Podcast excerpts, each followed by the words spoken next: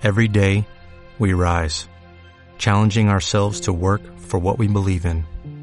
At U.S. Border Patrol, protecting our borders is more than a job, it's a calling.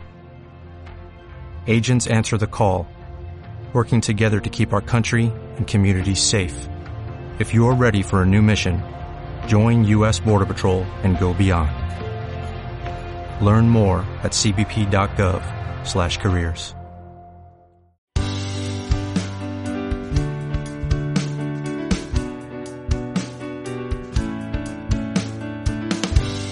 Estamos pasando una de las semanas más frías que recuerdo en los últimos años.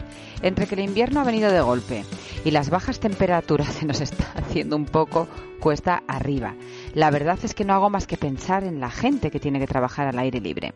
Por eso en el podcast de hoy quiero contarte cómo identificar posibles síntomas de hipotermia y medidas para evitarlo.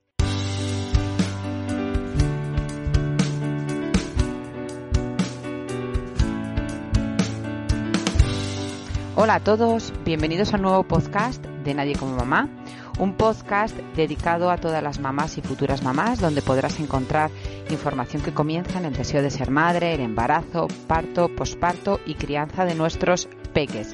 Un podcast que puedes escuchar en iBox, Spreaker, Spotify, Apple Podcast y Google Podcast. Además de enfermera de pediatría, ya sabrás que soy enfermera del trabajo. Y el podcast de hoy eh, sale esa vena preventiva también del eh, estrés térmico por frío que están viviendo las personas que tienen que trabajar al aire libre o bueno, si pasas mucho tiempo al aire libre con tus peques, eh, te sirve igualmente. Así que si te parece, vamos a comenzar por las medidas que debemos tomar si vamos a estar mucho tiempo al aire libre con bajas temperaturas. Lo primero que hay que hacer es planificar el tiempo que vamos a estar expuestos al frío. Evitar realizar eh, actividad física ligera en las horas de más frío. Procura estar acompañado siempre. Descansa en lugares climatizados para poder recuperarte. Por otro lado, es imprescindible protegerte con ropa adecuada. Usa ropa de protección. Vístete con varias capas. Es la mejor opción. ¿Y qué capas son? La primera capa es la base, la capa que va pegada a la piel. Por otro lado está la segunda capa, que debe ser una capa aislante. ¿Por qué? Porque su función es la de atrapar, retener el aire caliente para evitar la pérdida de calor, retener el calor generado por el cuerpo e impedir el enfriamiento del mismo, favoreciendo al mismo tiempo la evacuación de la humedad. Esta capa debe ajustarse bien. En caso contrario, perderá aire caliente cada vez que se mueva, lo que se conoce como pérdida de calor por ventilación. La tercera capa debe ser impermeable y cortaviento. Esta combinación evita que el viento y fuentes de agua externas calen el tejido, al mismo tiempo que permite la liberación del sudor.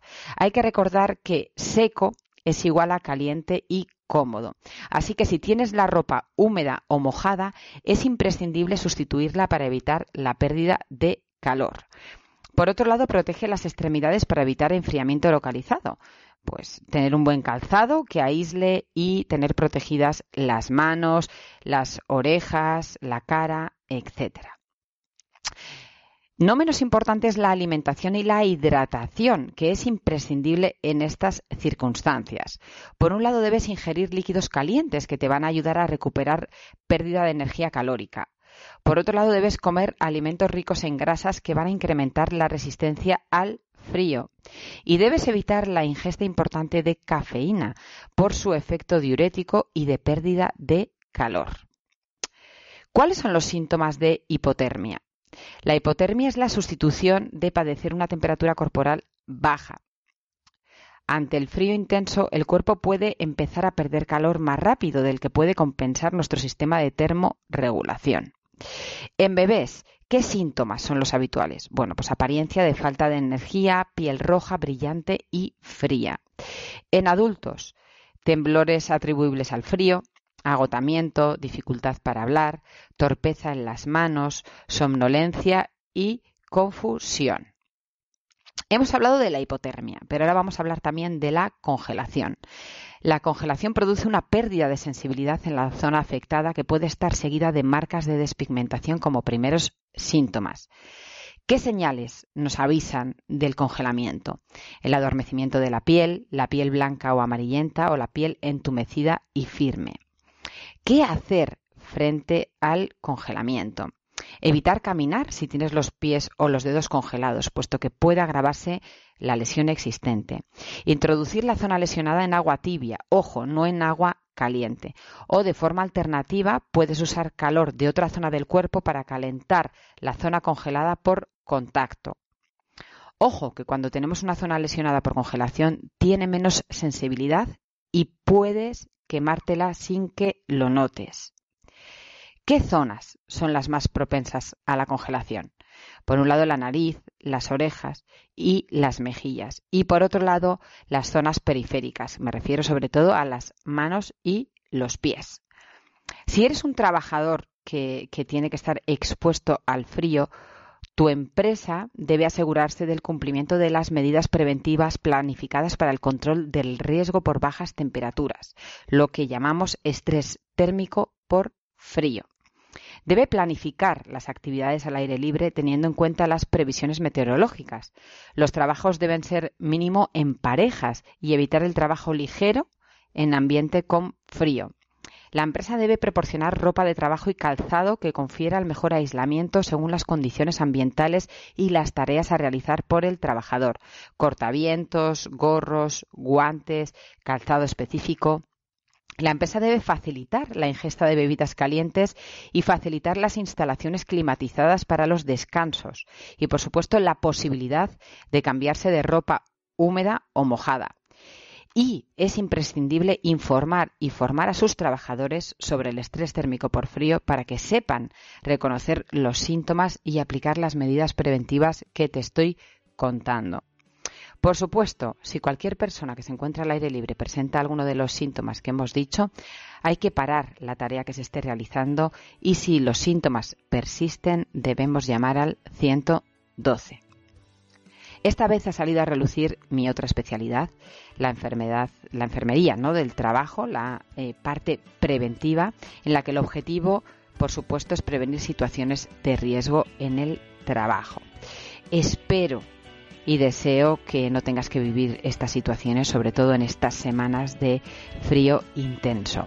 Hasta aquí el podcast de hoy. Recordarte que tienes más de 100 podcasts para ayudarte en la bonita, pero a veces dura tarea de la maternidad y del trabajo al aire libre en este caso. Nos escuchamos el viernes que viene. Además, como ya sabes, me puedes encontrar en nadiecomomama.com, en redes sociales, Facebook, Instagram, ahora también en TikTok y si quieres estar actualizada de todo lo que voy publicando, sin duda Instagram es el mejor lugar. Gracias por estar al otro lado porque sin ti nada de esto tiene sentido. Te mando un abrazo enorme.